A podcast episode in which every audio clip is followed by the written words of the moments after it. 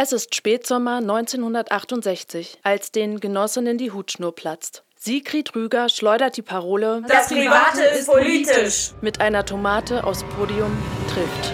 Den Kopf des Cheftheoretikers des Sozialistischen Studentenbundes. Die Frauenbewegung in Deutschland tritt an die Öffentlichkeit. Du bist objektiv ein Konterrevolutionär, Genosse. Was meinen Sie damit? Ich verwahre mich gegen den Vorwurf, jemanden zu diskriminieren. Im ständigen doppelten Kampf gegen den Faschismus und gegen ihre männlichen Genossen forderten sie patriarchale Denkschemata heraus und die Umwälzung dessen, was Männer unter revolutionärem Kampf verstanden, noch heute verstehen. Strukturelle Diskriminierung von Frauen bleibt einstweilen die fortwährende Randnotiz, der sogenannte Nebenwiderspruch. Doch das Private ist politisch, heißt weit mehr, als die Strukturen in sich zu erkennen und die eigenen reproduzierten Machtverhältnisse zu reflektieren. Das Individuum muss auf struktureller Ebene verhandelt und ein gesellschaftlicher Umbruch erkämpft werden. Nur so können wir uns von inneren Herrschaftszwängen befreien. Der blinde Fleck linker Männer. Das Patriarchat als Erbkrankheit. Ein Feature in vier Teilen von Katrin Schmidt. Genosse, du bist objektiv ein Konterrevolutionär, das würde Frau mittlerweile nicht mehr so ausdrücken. Dennoch, die Forderung dahinter besteht seit den 60ern unverändert. Heute klingt sie einfach nur anders. Wir haben das alles so satt. Wir sind wütend über alles, was jeder von uns schon angetan wurde. Und wir sind wütend, dass uns manche Erfahrungen gar nicht mehr berühren, weil wir uns schon so sehr an diesen scheiß Normalzustand gewöhnt haben. Frauen, Lesben, Trans, gegen's Patriarchat, gegen Macker-Attitüden und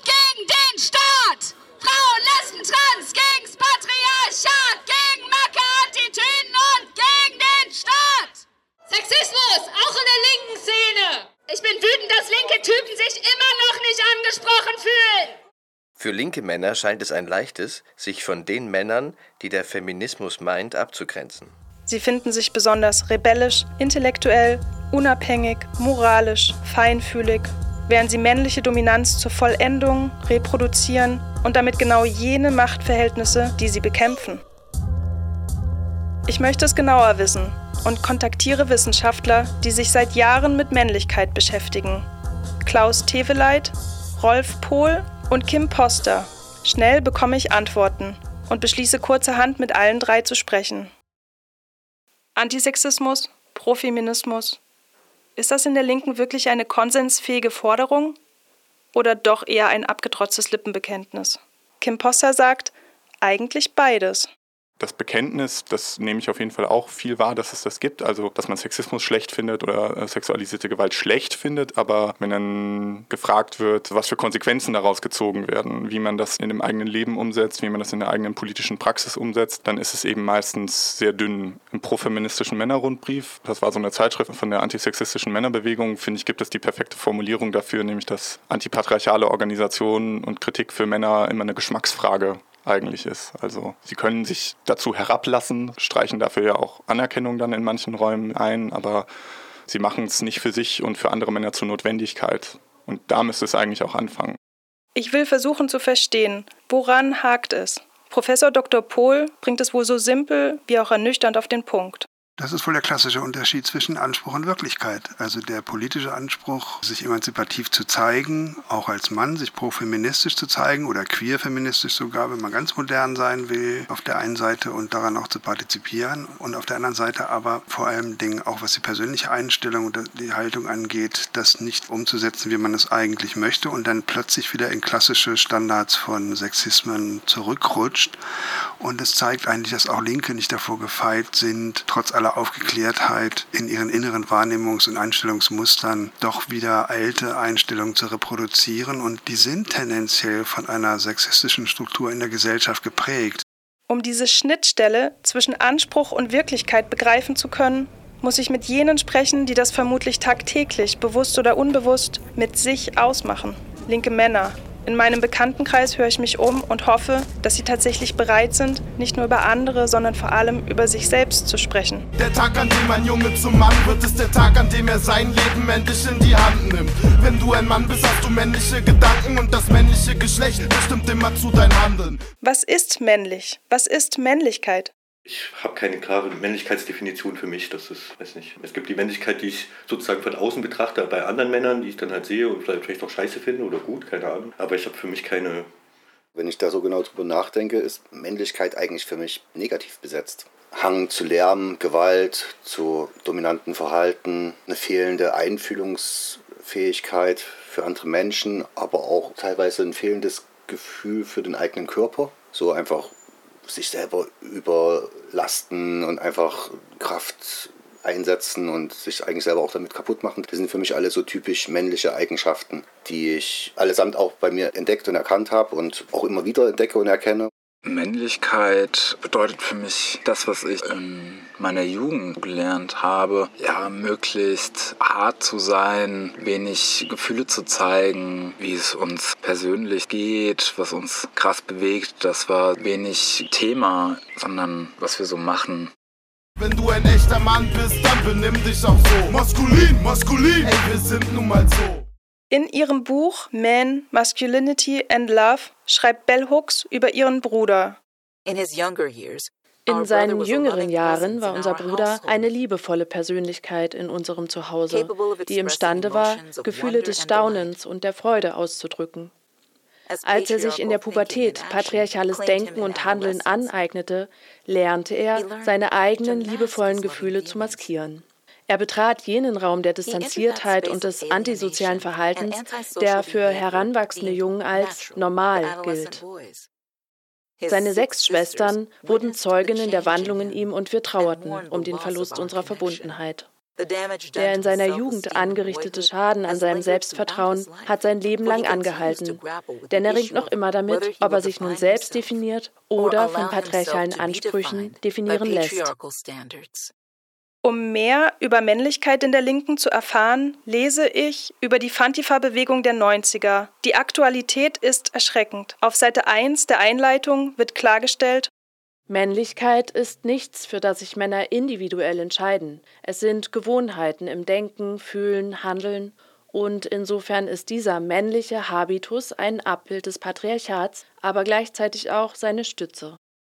Ansonsten war das auch viel, sich von weiblichen Zuschreibungen abzugrenzen, um es mal salopp zu sagen, jetzt nicht als weichlich oder gar schwul dazustehen, sondern man musste einen Mann stehen, und im Patriarchat ist es natürlich noch damit verbunden, dass aufgrund dieser Zuschreibung für Menschen, die männlich gelesen werden und die sich auch so verhalten, gewisse Privilegien verbunden sind, beziehungsweise eben diese Privilegien manchmal auch einfach so vorhanden sind, ohne dass die Person sich explizit verhalten muss.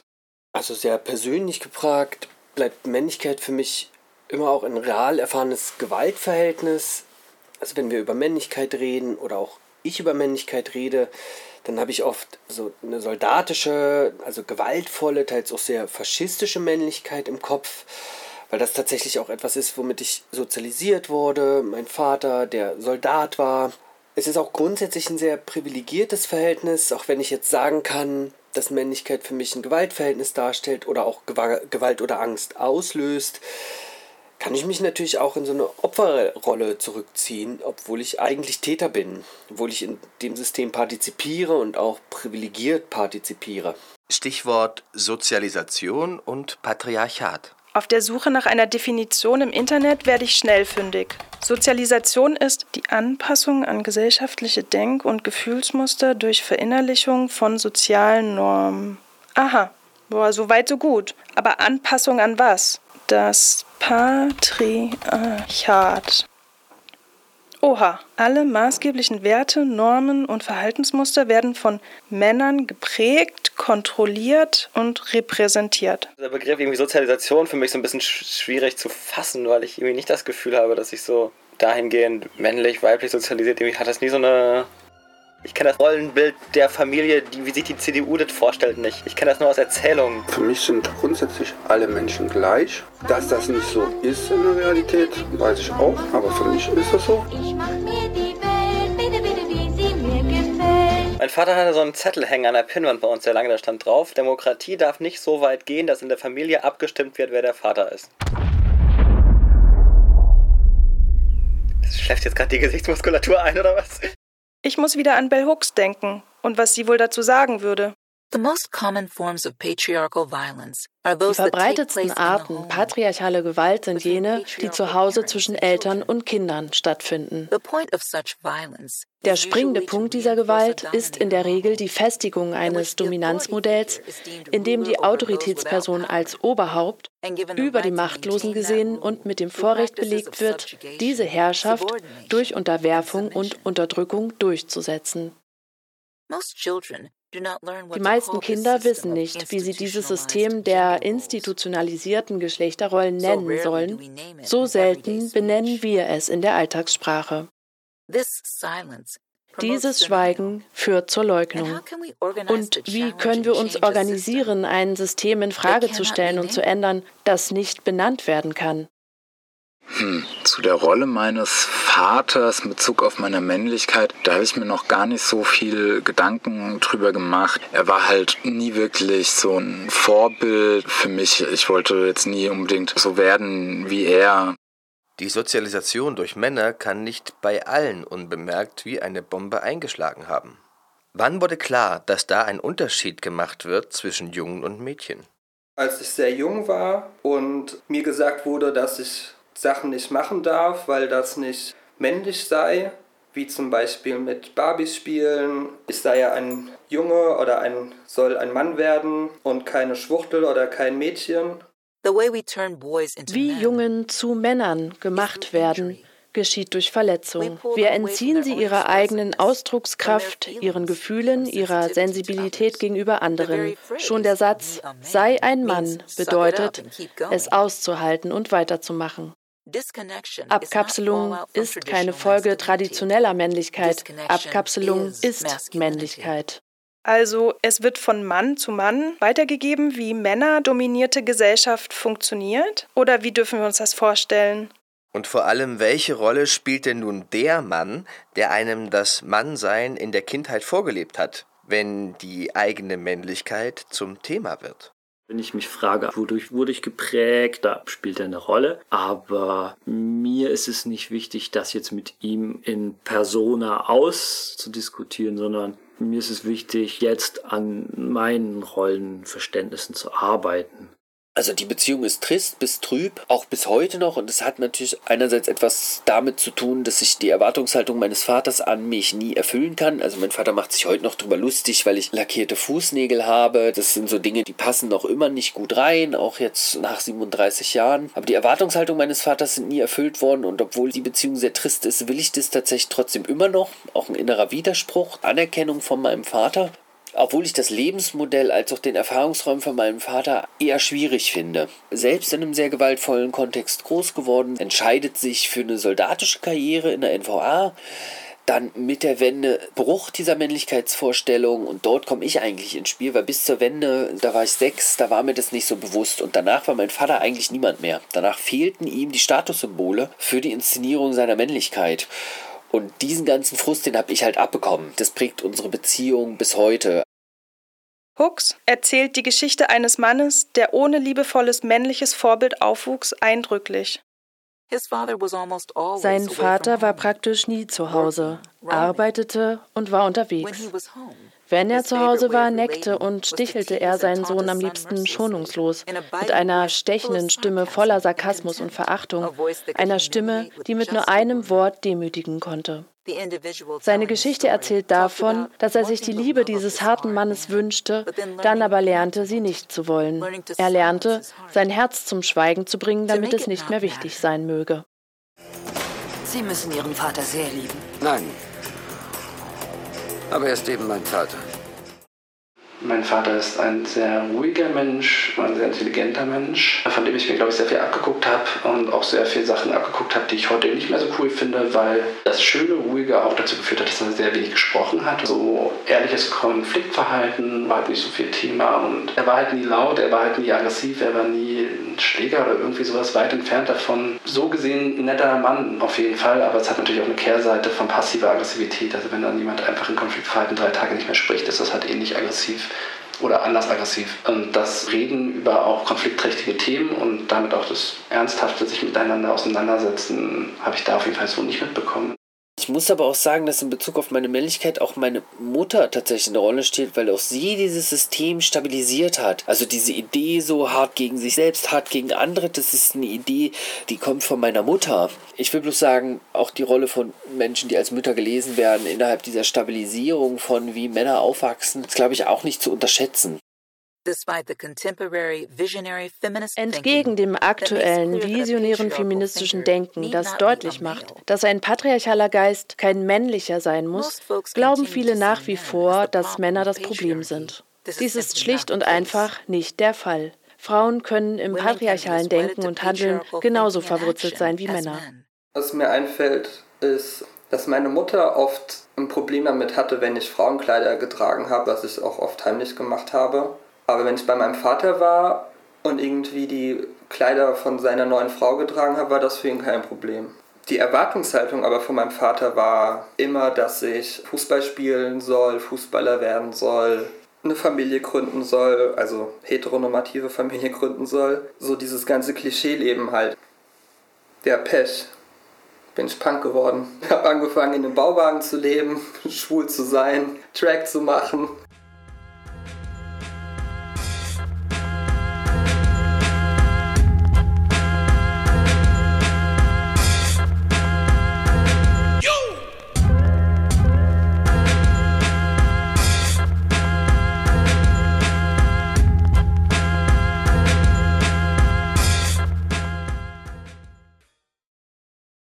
Wenn ich über die Rolle nachdenke, die mein Vater für meine Männlichkeit gespielt hat, da merke ich, dass das eine total beschissene ist. Mir fällt auf, immer und immer wieder und vielleicht auch immer mehr, wie viel zum einen ich Muster von ihm übernommen habe, wie aber auch meine Vorstellung von Männlichkeit durch ihn geprägt wurde. Er war immer ein sehr unreflektierter Mensch, fand ich, zwar gebildet und liberal, aber trotzdem hat er in den verschiedenen Familienkonstellationen, in denen wir gelebt haben, die krassesten Klischee-Rollenbilder ausgelebt. Härte sich selbst und anderen gegenüber, durchhalten. Es ging total viel um Außenwahrnehmung, das war ihm immer total wichtig. Er war oft super emotionslos, also er konnte oder wollte Emotionen nicht zeigen, außer in krass explosiven Momenten. Frustriert in der Suche nach väterlicher Bindung empfinden Jungen oft große Trauer und Bedrückung.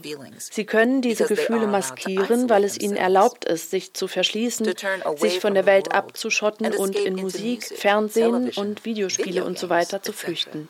Es gibt kein emotionales Ventil für den Schmerz eines enttäuschten Teenagers.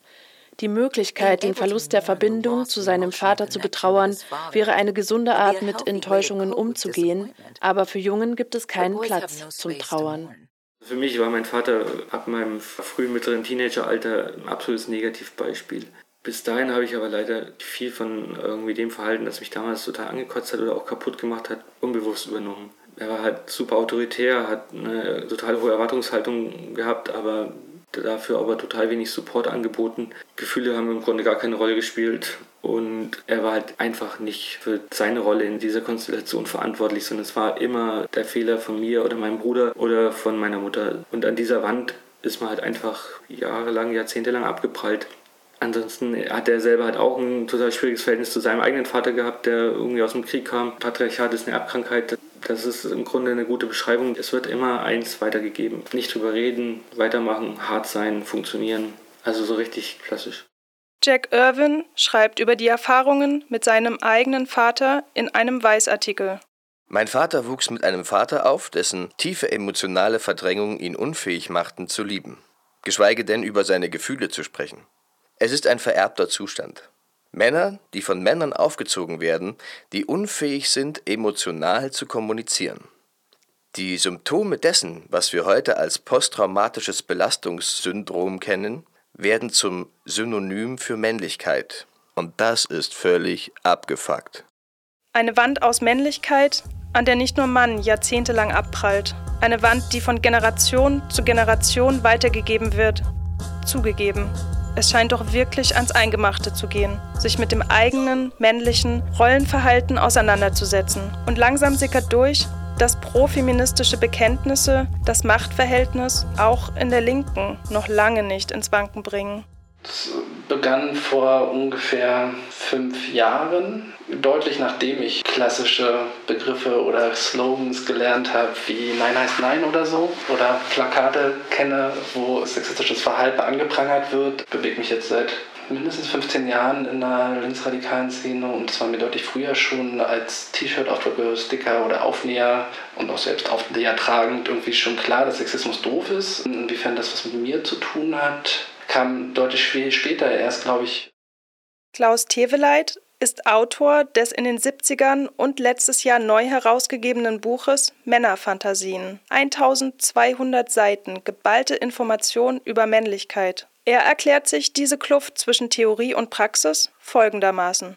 Profeminismus ist eine Ideologie und wie wir wissen, haben Leute Ideologien, aber wie sie sich verhalten, hat mit diesen Ideologien oft gar nichts zu tun. Also es steht das persönliche Verhalten auf der anderen Seite. Die Ideologie und das Verhalten, das tatsächliche persönliche Verhalten, die können total auseinanderklaffen. Für die meisten Leute ist das überhaupt kein Widerspruch, so zu reden und anders zu handeln. Das ist für sie völlig normal. Das ist sogar der Normalfall. Jeder Kram und jeder Scheißdreck existiert nebeneinander und zum großen Teil in denselben Personen. So richtig auf mir sitzen lassen will ich das nicht. Es ist doch gerade die emanzipatorische Linke, die sich lautstark gegen Herrschaft wehrt. Warum sie also doch immer wieder zwischen den Geschlechtern reproduzieren.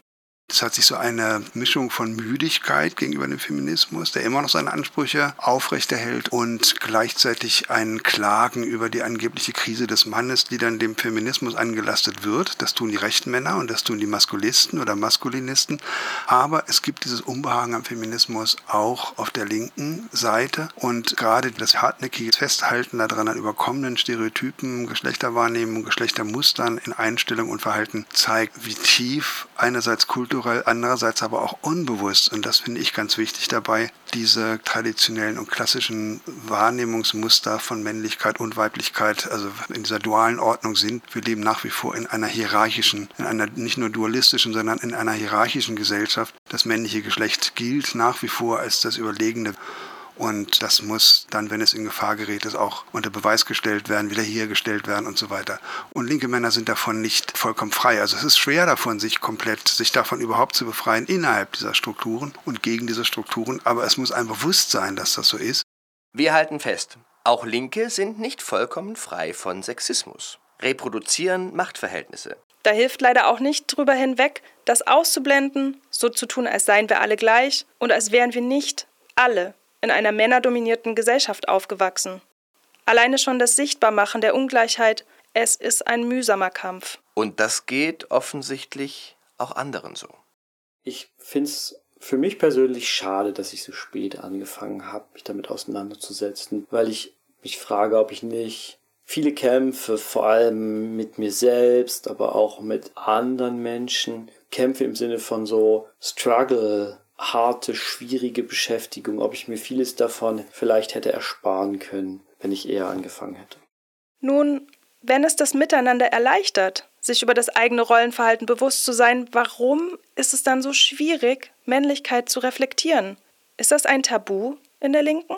Ich glaube, dass die problematischen Punkte von Männlichkeit viel subtiler sind und wir viel mehr gefressen haben irgendwie. Weil ich oft das Gefühl habe, dass gerade in der linksradikalen Geschichte viele Männer immer hart sein müssen. Weil die linke, linkspolitische Zusammenhänge ja nicht außerhalb der Gesellschaft passieren. Sie sind ja Teil der Gesellschaft und die Gesellschaft ist patriarchal und sexistisch und das haben wir alle so gelernt. Ich nenne es mal Dauerfeuer der geschlechtlichen Normierung. Also es wird ja permanent irgendwie in der Werbung, im Fernsehen, in, in, im Arbeitsalltag sozusagen außerhalb dieser linken Szeneblase, die ja auch an vielen Punkten leider nicht besser ist, aber halt nochmal einen Tick anders äh, irgendwie erwartet, wie Mensch oder Mann halt zu sein hat. Und das verstärkt auf jeden Fall auch den, den Hang dazu, ähm, das nicht permanent zu reflektieren, um halt das besser aushalten zu können. Jetzt ist es natürlich in einem Alter schwer, diese eingefahrenen Muster deutlich nochmal zu hinterfragen und zurückzutreten. Und so Muster, die sich seit Jahren etabliert haben in Bezug auf Redeverhalten, in Bezug auf Kontaktaufnahmen, in Bezug auf Freundschaften, in Bezug auf Liebesbeziehungen, nochmal zu hinterfragen, das ist einfach deutlich schwieriger. Männer sind meiner Ansicht nach nicht dazu sozialisiert, Schwäche zuzugeben und zuzugeben, dass dort dieser Konflikt besteht zwischen dem eigenen Anspruch und der gesellschaftlichen Position und den damit verbundenen Privilegien. Das wäre sozusagen ja Schwäche zugeben oder dass irgendwas nicht, nicht so läuft, wie man das möchte. Obwohl ich es nicht glaube, es ist kein, kein Tabu. Weil die Aufarbeitung von Männlichkeit wird von Frauen in der linksradikalen Szene schon seit den 90ern gefordert. Also ich glaube, dieses Tabu oder ist eigentlich kein Tabu, sondern ist eher eine Ignoranz gegenüber den Forderungen, eher eine ignorante Abwehr als tatsächlich ein Tabu. Die Ignoranz gegenüber den Forderungen? Professor Dr. Pohl sieht sie tief verankert im gesellschaftlichen Kontext. Es gibt diese gesellschaftliche, vor allem kulturelle Verankerung, also sehr tief in dieser, ich würde nicht sagen patriarchalen, sondern in einer Gesellschaft mit männlicher Dominanz und Vorherrschaft nach wie vor diese männlichen Überlegenheits- und Dominanzstrukturen, die sehr tief verankert sind, kulturell, wie das genau funktioniert und immer wieder neu aufs Neue reproduziert wird, auch unter neuem Vorzeichen. Also man kann sogar unter einem scheinbar emanzipatorischen Mantel können sich diese alten patriarchalen Muster fröhliche Urstände feiern. Teveleit bringt es durchaus schonungsloser auf den Punkt. Ich würde auch nicht sagen Patriarchat, aber männerdominierte Gesellschaft. Dort ist es gegeben, dass Männer oben sind in dieser Hierarchie. Dann kommen ein paar andere, düt, düt, düt, Frauen kommen ziemlich weit unten. Ne? Also dieser Typ ist körperlich, hierarchisch, herrschsüchtig und antidemokratisch, antiweiblich. Autsch. Das hört man nicht gern. Doch irgendwann braucht auch die gemeinhin aufgeklärte, reflektierte linksradikale Männlichkeit eine Realitätsklatsche. Apropos Realität. Was denkt ihr ist eigentlich das Problem, das Frauen mit Männlichkeit auch in der Linken haben? Und was hat dann doch den Anstoß gegeben, sich mit dem eigenen Rollenverhalten auseinanderzusetzen? Ich glaube, dass Frauen in der westlichen Gesellschaft sehr stark objektiviert werden, durch die Objektivierung eine sehr starke Sexualisierung der Person vorgenommen wird äh, von Typen und ja, dadurch halt vor allem eine Abwertung der Menschen geschieht, weil sie halt als Objekte angesehen werden, die angeguckt werden dürfen, mit denen sich Dinge vorgestellt werden dürfen, wo es vielleicht zweitrangig ist, was die Menschen denken, fühlen, wie es denen geht, sondern wo es voll okay ist, irgendwie in Ausschnitte oder auf Hintern zu gucken. Ich ihr erklären ohne Röte im Gesicht, dass man sie eines Tages nur auf ihren Körper reduziert? In der Schule, auf der Straße, in der Supermarktfiliale, jeden Tag wird sie mal irgendwer begutachten. Wie Ware im Vorbeigehen wird sie eingeteilt in sexy oder hässlich. Jede Frau wird im Verlauf des Lebens sexuell belästigt. Was natürlich auch ewig lange gebraucht hat, ist einfach, mich äh, hineinfühlen zu können, mit welchen alltäglichen, übergriffischen Verhalten Frauen ausgesetzt sind. Eine Freundin hat mir dann irgendwann mal so erzählt, wie hässlich das sich für sie anfühlt. Da wäre ich nie von alleine drauf gekommen. Da brauchte ich auf jeden Fall den Hinweis, weil sich in andere Menschen einzufühlen, in ihre Erlebniswelten, war zumindest noch nie meine Kernkompetenz. Ich habe eher so gelernt, mich mit Logik und Technik zu beweisen.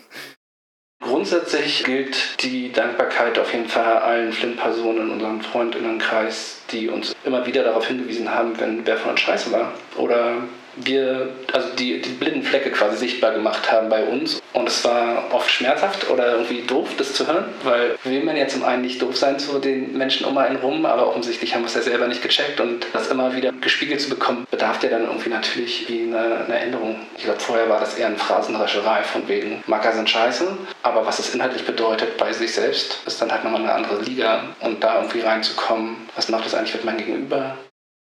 In der Zeit, wo ich so 18, 19 war, in Hausbesetzerkontexten. Das waren Frauen, die waren mehrere Jahre älter als ich, hatten also ja, sich schon länger damit beschäftigt. Da ist mir das zum ersten Mal so bewusst geworden, wie schwer es auch ist, sich damit auseinanderzusetzen, weil es eben immer so ein Schuldgefühl auslöst und damit einhergehend natürlich Widerstände, starke Widerstände. Und das ganz schwer ist, das auseinanderzuhalten was eine Kritik an dem Rollenverhalten ist, dass das jetzt nicht gleich eine vernichtende Kritik an meiner Persönlichkeit ist. Und das sozusagen auseinanderzuhalten, das nicht als einen Angriff auf die eigene Persönlichkeit zu werten, das fand ich total schwer. Auffällig ist, dass die kritische Auseinandersetzung mit Männlichkeit gemeinhin das bleibt, was sie historisch schon immer war. Frauenarbeit. Sie sind es, die sexistisches Verhalten ansprechen und konsequentes Handeln einfordern müssen. Betroffene und Aufarbeitende gleichzeitig. Ich glaube, dass es grundlegend eine Reduzierung von Frauen in der Gesellschaft gibt im Vergleich zu Männern, seitens der Männer. Also reden, empathisch sein, zuhören können, kochen können, Haushalte schmeißen und ein Auge für alle Friends haben und so. Ich glaube, so soziale Skills, Care-Arbeit ist etwas, was Frauen immer zugeschrieben wird, weil so sollen sie ja sozialisiert werden. Diese ganzen sogenannten weiblichen Attribute, die sind ja auch gesamtgesellschaftlich gelesen zwar wichtig, aber nicht ganz so wichtig, wie was Männer leisten sollen. Natürlich leisten die deutlich mehr Arbeit als Typen und die Anerkennung von vielen Arbeiten Arbeiten, die Frauen leisten müssen, geschieht ja in unserer Gesellschaft überhaupt nicht. Ich glaube, dass Frauen genau aus diesen Gründen oft sehr stark sein müssen im Alltag, auch wenn sie darauf überhaupt keinen Bock haben.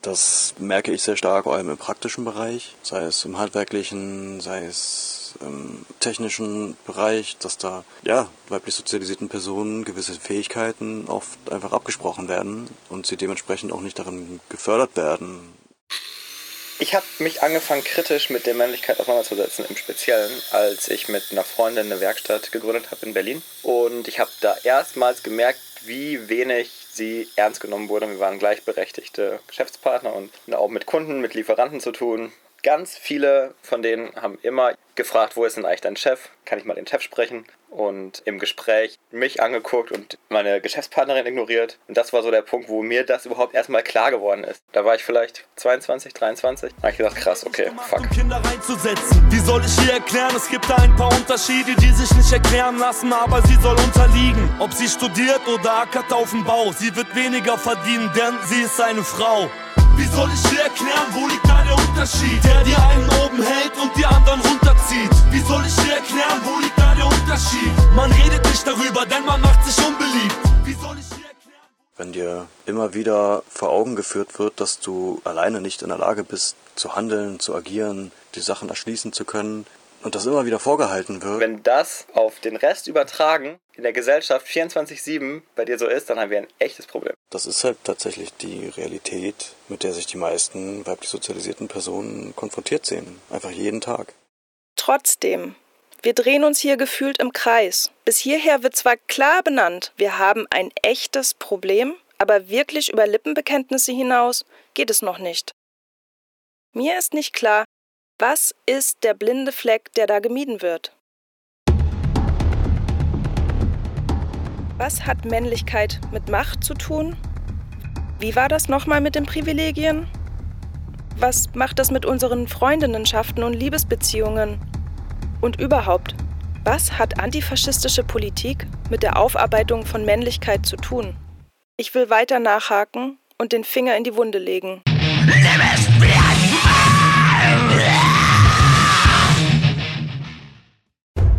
Der blinde Fleck linker Männer. Das Patriarchat als Erbkrankheit. Ein Feature in vier Teilen. Es sprachen Franziska Wolf, Christian Backhaus, Birte Flint, Katrin Schmidt.